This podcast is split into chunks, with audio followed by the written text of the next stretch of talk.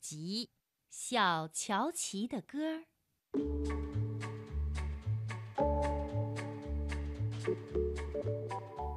天刚刚亮，小乔琪就动身了。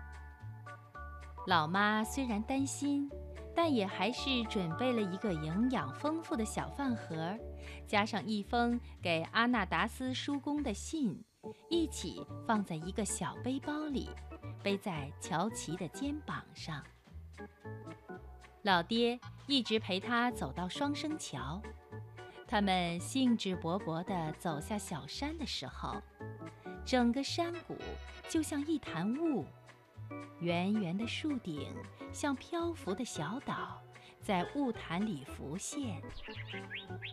果园里传来一阵歌声。原来是小鸟们正在迎接这新的一天。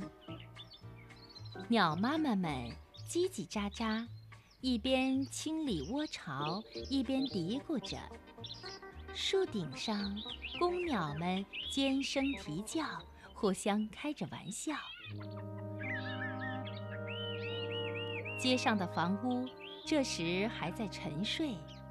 连十字路口的胖男人和他的狗也很安静，但是小动物们都已经起来到处走动了。他们碰见在威士顿过了一夜回来的灰狐狸，他双腿发酸，睡眼惺忪，嘴角边还挂着几根鸡毛。红鹿呢，它姿态优美地跑过漆黑的路。向他们说早安，祝他们好运。但是这是老爹有生以来第一次没时间和别人长谈，因为有要紧事要办。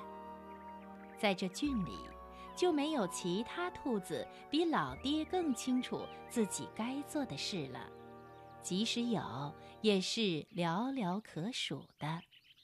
他严厉地对小乔奇说：“儿子。”你妈妈现在正处于极度紧张的状态，你千万不可以冒不必要的危险，也不能太粗心来增加她的烦恼。要沿着大路走，但是要保持距离。碰到十字路口或者桥都要小心。你走到桥边的时候要怎么办呢？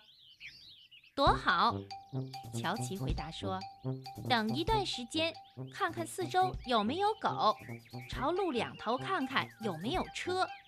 如果都没有，就很快地跑过去，然后再躲起来，四面看看，确定没被发现，再继续走。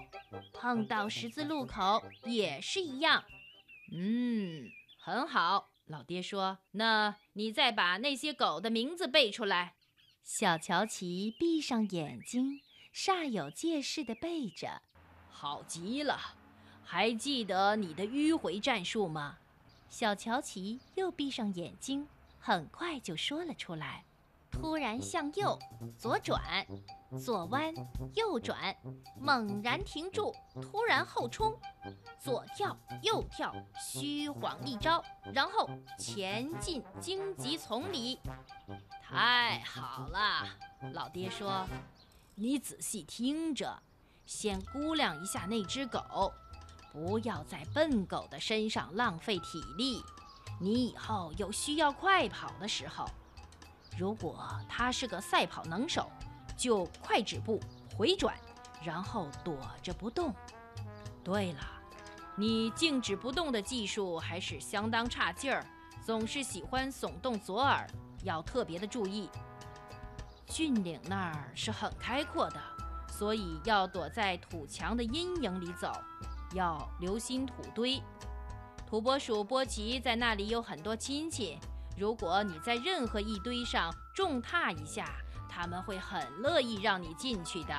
只要告诉他们你是谁，别忘了谢谢他们。一场追逐以后要躲起来，至少休息十分钟。如果你必须卖命地跑，要系紧背包的带儿，耳朵向后，肚子贴紧地面，然后冲。嗯。老爹接着说：“你要好自为之，注意，别做傻事。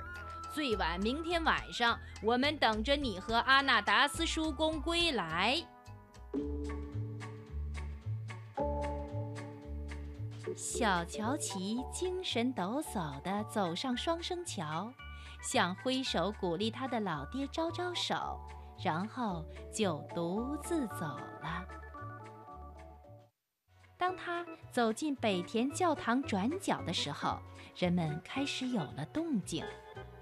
厨房的烟囱冒出几缕青烟，空气里弥漫着诱人的煎咸肉的香味儿。正如小乔奇所预料的那样，警犬在那儿向他冲来。但是他只花了一点时间就解决了这桩事。他呀，故意慢慢的往下跑，逗警犬着急。等到接近一棵埋在荆棘里的苹果树时，他突然猛地停住，向右一跳。然后就静止不动了。那只咆哮的畜生跑过他面前，毫不犹豫地跳进了那堆纠缠的荆棘里去。他愤怒的嚎叫声，在镇定跳向峻岭的小乔奇听来呢，是甜美的音乐。他多么的希望老爹能在那里看到他做的多么有技巧。而且能够注意到，在他停住的一刹那，左耳动都没动一下。当小乔奇出现在峻岭的时候，太阳已经很高了。红色农庄的门口，臃肿的牛头犬和猎犬萨特还睡得死死的，呼吸着温暖的空气。在其他时候，小乔奇会故意把它们吵醒。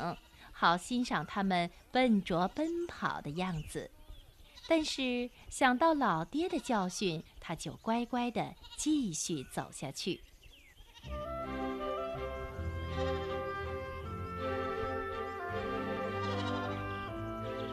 峻岭是一条长长的、广阔的原野，对小乔奇来说是很没趣的。一里又一里无尽的森林和草原，景色十分的美丽，但是他却无心观赏景物。清澈的蓝天，明亮的白云也十分美丽。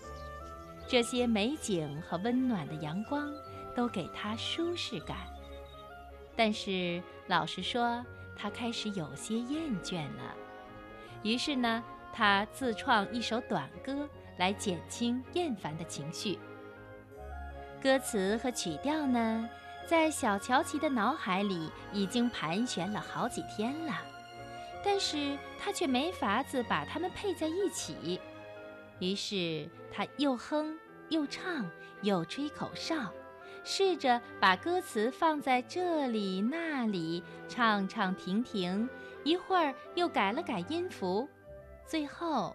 总算完成了他满意的第一行，于是乔琪把这行翻来覆去的唱熟，以免继续唱第二行的时候把第一行忘记了。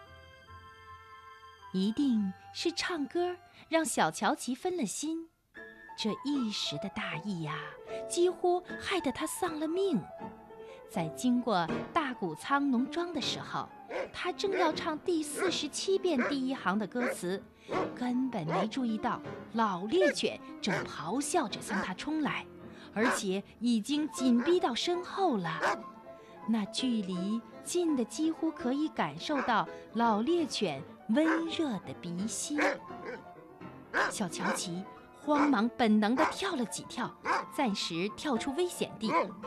他用了几十分之一秒的时间来绑紧背包带，准备稳当的开始一段长跑。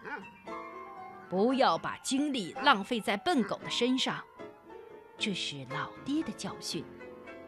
小乔奇试了几次，骤停、转弯、回旋，这些战术他知道的很清楚，可是现在都没用了。大草原太空旷。猎犬又精通这些诈术，不管它怎么转、怎么闪，猎犬总是用沉重的步伐跟着。小乔奇又四下找寻土拨鼠洞，但是眼下竟然一个也没有。